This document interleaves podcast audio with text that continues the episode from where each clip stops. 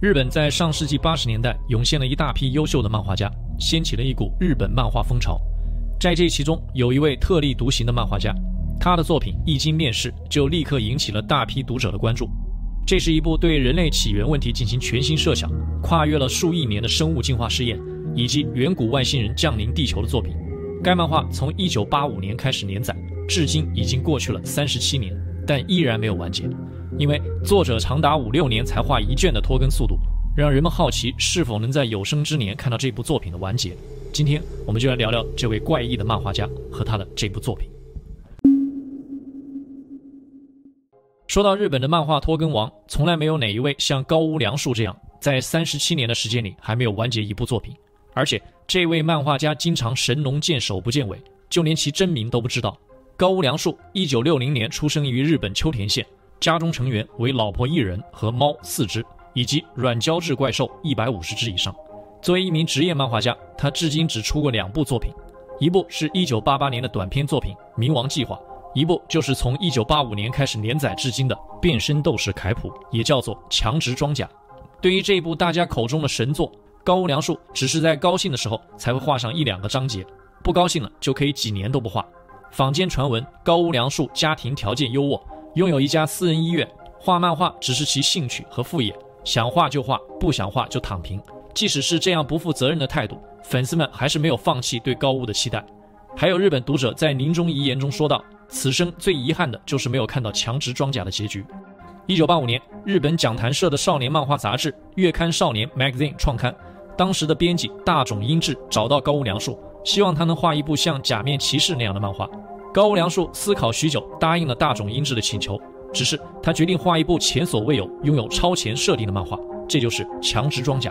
而这部作品一经连载，就立刻成为了月刊少年的头牌作品。原本漫画计划是隔月连载，六卷完结，但因为人气很高，高屋设定的世界观又很宏大，就一直画了下去，好评越来越多。但没想到，这竟然是读者噩梦的开始。在之后的几十年里，强直装甲的每一卷更新都会引起日本漫画迷的轰动。很多年后，负责高屋的编辑一定会深刻地感受到，当年提出的隔月连载的要求或许还是太乐观了。因为高屋的交稿都是以年计算的，在日本某些资深漫画迷的家庭中，甚至出现了祖孙三代都在追强直装甲的习惯。在2016年，强直装甲第三十二卷推出后，整部作品达到了高潮，出现了漫画一开始提到的远古外星人降临者。高屋良树还信誓旦旦地告诉读者：“我的创作热情没有降低，接下来就是完结部分了。”但没想到六年过去了，高屋连一页纸也没有画出来。加上高屋已年过六十，他是否还有精力继续完成这部巨作，也被打上了大大的问号。而媒体也没有任何高屋的消息，他仿佛消失了一样，以至于每过一段时间就有人问：“高屋良树还健在吗？”这样的话，那么这一部神作到底讲了什么呢？在几十亿年前，地球上还未诞生生命时，一种叫做降临者的外星人乘坐巨大的碱型飞船来到地球。他们发现地球是一个非常适合物种繁衍的星球，于是决定把地球当做一个生物试验场，从单细胞生物开始，一点点推动地球生物的演化。每隔几百万年，他们都会再次返回地球查看实验结果。之后，经过无数漫长的时间，地球上演化出了一种体型巨大、天性残暴的生物，就是恐龙。但降临者的目的是要在地球上创造一种终极的生物武器。恐龙在智力层面存在缺陷，显然无法演化成他们想要的物种。最后，他们决定让一颗小行星撞击地球，毁灭了恐龙，为最终人类的诞生拉开了序幕。几千万年后，人类诞生，降临者发现这就是他们想要的完美武器。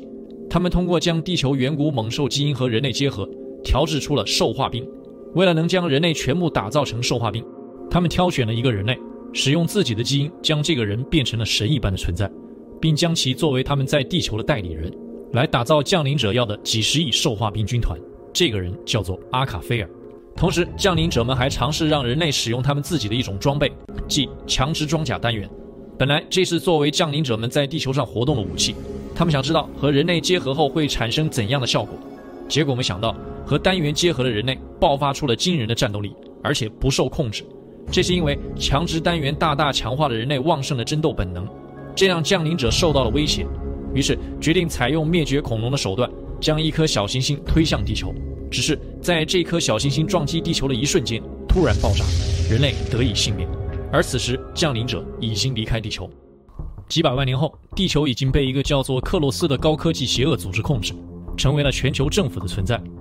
他们通过对古代外星遗迹的研究，掌握了将人类兽化的技术，还知道了地球上散布着三个降临者遗留的强制装甲单元，就派出重兵到处寻找。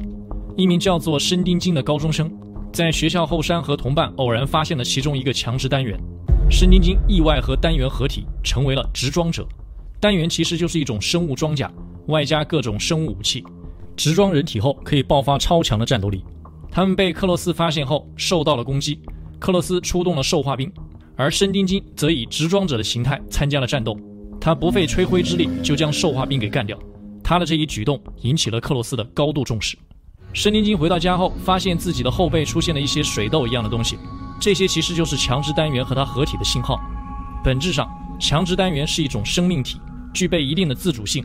一旦合体，就会主动保护主人，在主人受到威胁时会突然直装。其实降临者当时离开地球时，将三个强制单元都留在了神奈山，也就是申丁金学校的后山。申丁金也不是第一个被植装的人，克洛斯之前已经在这里发现了一个单元，而克洛斯的长官叫吉欧，是一个野心勃勃的人，而他通过克洛斯遍布全球的势力，到处寻找强制单元的下落。申丁金的学长卷岛，他也在后山发现了植装单元，成为了卡巴三号。他其实是克洛斯前任长官的养子，表面上为克洛斯做事，其实有自己的打算。他是金的学长，一方面在暗地里保护金，一方面又要执行吉欧下达的捉拿金的命令。而他也是执装者的身份，吉欧并不知道。间接之后，申丁金他们开始不断受到克洛斯派出的兽化兵骚扰。他们在逃亡过程中遇到了一名叫做村上的人，他是多年暗中调查克洛斯的一个记者，知道很多克洛斯的秘密。他们决定一起去公开克洛斯要把人类全部变成兽化兵的秘密，让各国人民看清克洛斯的邪恶本质。村上告诉金，克洛斯位于神奈山地下的基地里，正在进行一些不为人知的试验。如果要公开这些秘密，就要潜入到地下基地中。在前往过程中，他们遇到了超兽化兵，就是一种比兽化兵更强的改造体。在金正准备战斗的时候，身上的直装突然脱落，村上上前顶住了攻击。而不论金如何努力，都不能再次支装。危机时刻，村上竟然变身，瞬间秒杀了超兽化兵，让大家目瞪口呆。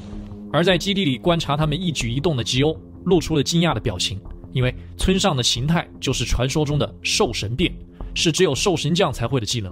那么，什么是兽神将呢？这里就要说一下降临者一开始选中的那个人类阿卡菲尔。阿卡菲尔。即降临者选中作为他们在地球的代理人，拥有常人难以想象的神力。他在被选中后，本来是忠于降临者，但是在发现降临者决定放弃人类后，就和降临者决裂。当那颗巨大的小行星往地球飞来时，阿卡菲尔使用自己的神力将小行星摧毁，但他却因此元气大伤，必须要通过长时间的睡眠进行恢复。因为睡眠一次要持续好几年，所以阿卡菲尔将自己体内的神基因进行了分解。分成了十二份，然后挑选了十二个人类，将他们变成半神，这就是十二兽神将。十二位兽神将都拥有不同的神力，他们作为人类的管理者，将各司其职，继续进行兽化兵的改造。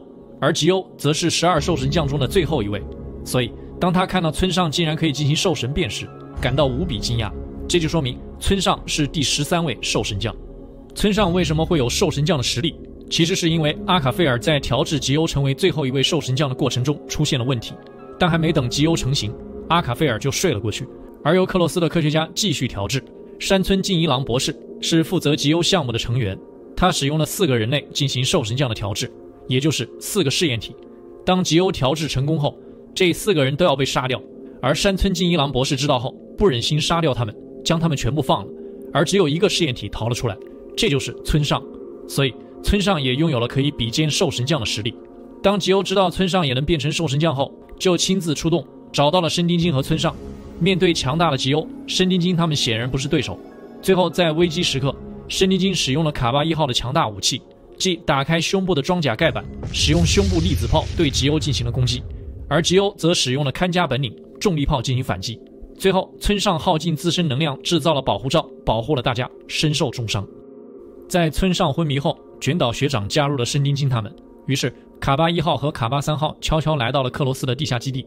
他们到达了最后一层，发现原来这里就是降临者遗留在地球上的一艘碱型飞船，已经过去了几千万年，但飞船的内部还在运转，只是无人能够进入飞船。与此同时，克洛斯的科学家利用外星科技研制出了强大的武器利姆巴。这种武器和极欧的兽神体相连，可以发挥巨大的威力。两名卡巴装上了特殊的装备，进入到了降临者的飞船。而当他们走到大门时，飞船的墙壁突然打开一个大洞，仿佛在迎接他们一样。他们发现这里就像是一个巨大生物体的内部。最后，他们来到了飞船的中心，这是一个巨大的房间，中央有一个类似于水晶的东西，开始不停地发光。卡巴一号突然被吸入到了天空，头上的金属球也开始和这个水晶体互动。而这个时候，申丁金进入到了另一种状态，他看到了几十亿年前降临者来到地球的场景，也看到了他们的生物演化实验。原来这个水晶就是飞船的大脑，可以和人脑相连。正在申丁金获取飞船上的信息时，吉欧赶了过来。他变成兽神将形态，装上了利姆巴，对在一旁的卡巴三号进行攻击。在迎击过程中，卡巴三号的装甲被分解。原来利姆巴对卡巴具有反制作用，巨大的爆炸产生在飞船的内部，飞船突然启动，冲出了地底，飞到了空中。而这时，吉欧利用利姆巴攻击了飞船，在飞船爆炸的一瞬间，一个像茧一样的物体落了下来。原来这里面就是金。飞船启动的应急措施将金保护了起来，而这个茧就是巨人之装。在沉睡了几天之后，这个茧突然打开，呈现在大家面前的是一个高大的执装者，这就是巨人之装，就如同钢铁侠穿上了反浩克装甲一样高大威猛。而同时，克洛斯基地的十二兽神将全部到齐，他们看到了申丁金的巨人之装，感受到了威胁，他们决定要除掉申丁金。与此同时，阿卡菲尔苏醒，他提前启动了方舟计划，就是克洛斯利用外星科技建造的一艘巨大的飞船，目的就是装上数十万兽化兵，开到降临者的母星，去和降临者一决死战。十二兽神将这边派出了各种强大的超兽化兵，但他们全部都不是巨人之装的对手，于是他们决定亲自动手。首先出动的是十二兽神将之一的普鲁达，他的神力就是控制闪电，在巨大的闪电击中申丁金后，巨人之装还是扛住了。经过一番打斗，申丁金的巨人之装干掉了普鲁达。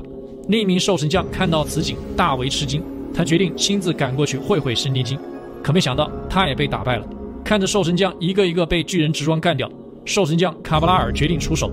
他的神力也是第一次展现，连其他兽神将都没有看过，就是和克洛斯总部的一个装置融合，变成一个巨大的大脑，然后利用精神力召唤兽化兵进行融合，变成一个巨大的章鱼怪。面对这样的怪物，申丁金使用了胸部粒子炮，但无济于事。申丁金开启了全身所有的武器进行攻击，两人势均力敌。就在巨人之装处于下风之时，传说中的降临者突然出现了。原来是方舟计划的启动惊动了降临者，他们派来了一个使者来到地球。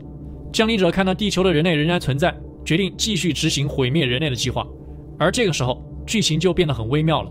原本是敌对的卡巴和克洛斯，面对共同的外部威胁，似乎变成了统一战线。这是关乎人类生死存亡的战斗，但他们都不是降临者的对手。阿卡菲尔仍然在沉睡，到他醒来，也一定会和降临者发生冲突。他是否能够打败降临者呢？圣灵金他们会和阿卡菲尔以及克洛斯联手吗？漫画到这里就结束了，完结的部分一直都没有画出来。总之，已经消失了五年多的高屋良树，至今还是下落不明。出版社方面也没有给出任何消息。关于漫画的进度，也停留在了那个酣畅淋漓的三十二卷。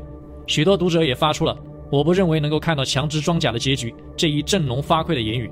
或许有一天，高屋良树会突然出现，神奇的画完最后的章节，从此彻底消失于世界；又或者，高屋良树就是想留下一个遗憾，让这部作品留下无限的想象。好，这就是今天视频的全部内容。我是小韩哥，感谢大家的关注、点赞和评论。我们下期再见，peace。